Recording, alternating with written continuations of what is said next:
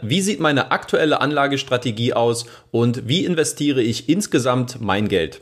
Zu dieser Fragestellung möchte ich euch in dem heutigen Video mal einige Einblicke geben und euch mal zeigen, wie ich abseits meines Peer-to-Peer-Kredite-Portfolios aufgestellt bin. Viel Spaß!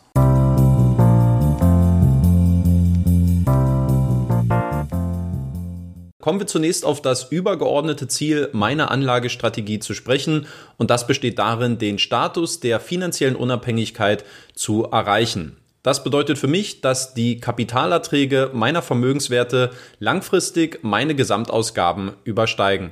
Einige von euch werden in diesem Zusammenhang bestimmt schon mal von meinem Projekt 2x gehört haben. Damit ist gemeint, dass ich über einen Zeitraum von zwölf Monaten doppelt so hohe Kapitalerträge im Verhältnis zu meinen Gesamtausgaben erzielen möchte.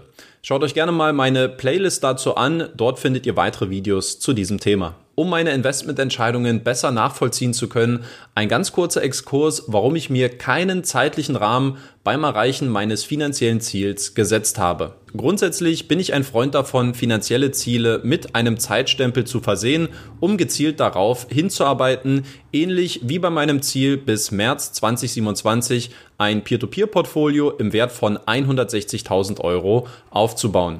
Der Grund, warum ich mir für die finanzielle Unabhängigkeit kein zeitliches Ziel gesetzt habe, besteht darin, dass es noch ein übergeordnetes Anliegen gibt, was mir noch viel wichtiger ist zu erreichen als die finanzielle Unabhängigkeit selbst. Und dieses besteht darin, so kitschig das jetzt vielleicht auch klingen mag, meine Lebenszeit mit Themen, Projekten und Aufgaben zu füllen, die mich interessieren, die mich ansprechen und die mich auch erfüllen. Das Erreichen finanzieller Unabhängigkeit ist für mich kein Selbstzweck, sondern eher eine Art Konstrukt und eine Art Idee, die es einem erlaubt, alles mit seiner Zeit anfangen zu können, was man möchte. Anders als beim Lottomillionär oder dem frisch pensionierten Rentner möchte ich bereits heute versuchen, mein bestes Leben zu finden und zu genießen, auch wenn die finanziellen Voraussetzungen dafür noch nicht vollends gegeben sind. Natürlich könnte ich bereits heute mehr Zeit mit Themen und Aufgaben verbringen, die mir mehr Geld einbringen und die mich somit auch früher an das Ziel der finanziellen Unabhängigkeit führen. Letztlich ist das aus meiner Sicht ein Trade, den jeder für sich selbst entscheiden muss.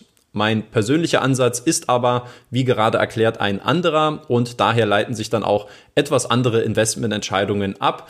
Das Ganze wollte ich nur als ganz kurzen Disclaimer vorweggestellt haben. Kommen wir nun etwas konkreter zu meinen Investments, die aktuell aus insgesamt vier Säulen bestehen.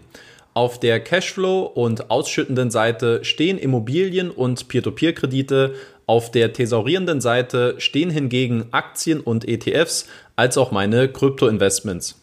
Den Großteil meines Vermögens, den macht aktuell eine Immobilie aus, die ich Ende 2016 im Speckgürtel von Berlin gekauft habe. Allein in den letzten sechs Jahren hat sich der Bodenrichtwert des Grundstücks fast vervierfacht, was somit maßgeblich dazu beigetragen hat, dass es heute den mit Abstand größten Anteil meines Gesamtportfolios ausmacht. Ob dieser große Anstieg in den letzten Jahren nachhaltig oder auch gerechtfertigt ist, sei jetzt erstmal dahingestellt.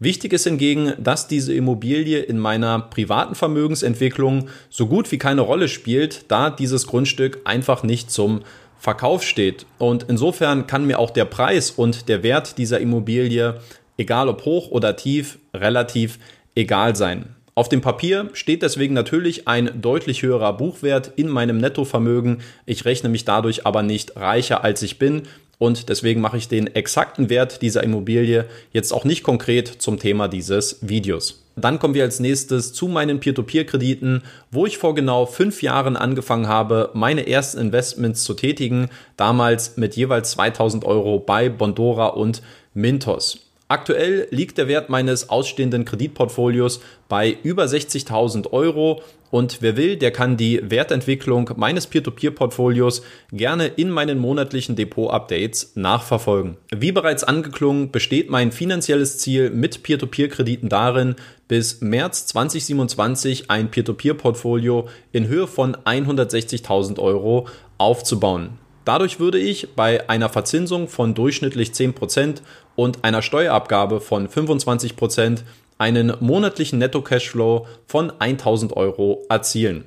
Aktuell versuche ich, um dieses Ziel zu erreichen, jeden Monat 1000 Euro in diese Anlageklasse zu investieren, da ich Peer-to-Peer-Kredite aber als ein sehr aktives und auch zyklisches Investment bewerte, ist das jetzt weniger stringent einzuhalten als zum Beispiel bei einem ganz klassischen ETF-Sparplan. Dann sind wir bei meinen Aktien- und ETF-Investments angekommen. Hier ging es bei mir im Juni 2018 los, wo ich meine erste Aktie gekauft habe und zwar war das Amazon. Seitdem gab es viele weitere Investments in Einzelaktien, dann allerdings bevorzugt bei Unternehmen, die eine nachhaltige Dividendenpolitik verfolgt haben. Zudem habe ich auch nur in bestimmten Marktphasen investiert, habe also versucht, Market Timing zu betreiben. Mit der Zeit gab es dann diesbezüglich ein Umdenken bei mir, denn Cashflow schön und gut, allerdings habe ich die Dividenden, die ich durch meine Aktieninvestments erzielt habe, in der Regel sowieso reinvestiert. Also warum nicht gleich von vornherein in einen thesaurierenden Fonds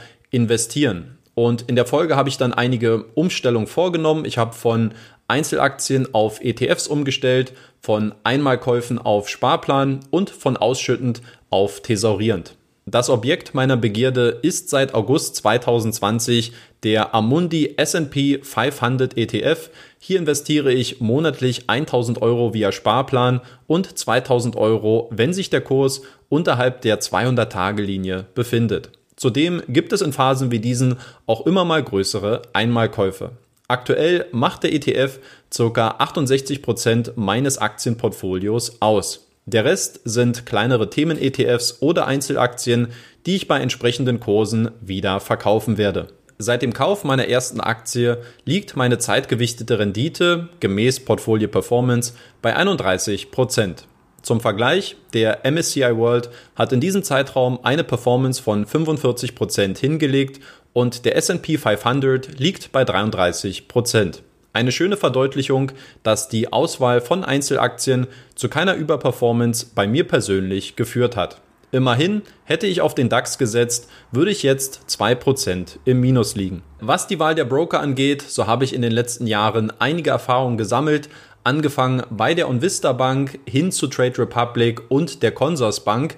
Mittlerweile habe ich mein gesamtes Portfolio mit Ausnahme von zwei Einzelaktien bei Scalable Capital liegen. Hier werden für mich alle Bedürfnisse abgedeckt, die ich für meine Investments am Kapitalmarkt benötige. Dann sind wir bei meinen Krypto-Investments angekommen, wo ich Ende des letzten Jahres angefangen habe zu investieren und wo meine Performance dementsprechend jetzt relativ ernüchternd aussieht. In vier Tranchen habe ich Bitcoin für jeweils 1000 Euro gekauft.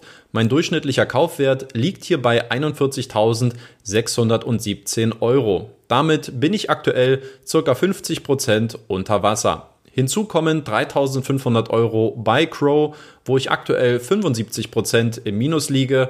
Und abschließend habe ich auch noch einen 250 Euro Sparplan auf Ethereum, wo ich aktuell einen Buchwertverlust von 25% besitze. Die knapp 10.000 Euro, die ich bis jetzt in Kryptowährung investiert habe, liegen aktuell also circa 50% im Minus. Deswegen lautet mein Motto ganz klar, Hoddle Baby, das wird schon wieder. Oder vielleicht auch nicht. Wer weiß. Wen es interessiert, für meine Krypto-Investments habe ich die Bison-App genutzt. Damit habt ihr jetzt mal einen kleinen Einblick bekommen, wie aktuell mein Investmentportfolio als auch meine Anlagestrategie aussehen. Langfristig werden Cashflow und ausschüttende Assets definitiv mein Gesamtportfolio bestimmen. Mittelfristig schaue ich hingegen, dass sich mein Portfolio relativ ausgewogen und stabil entwickelt. Habt ihr Fragen, Anregungen oder Kritik zu meinem Investmentportfolio, dann schreibt es gerne in die Kommentare. Ich bin gespannt von euch zu lesen. Ansonsten sage ich vielen lieben Dank fürs Zuschauen und ich hoffe, dass wir uns beim nächsten Video auch schon wiedersehen. Bis dahin, lasst es euch gut gehen. Euer Danny.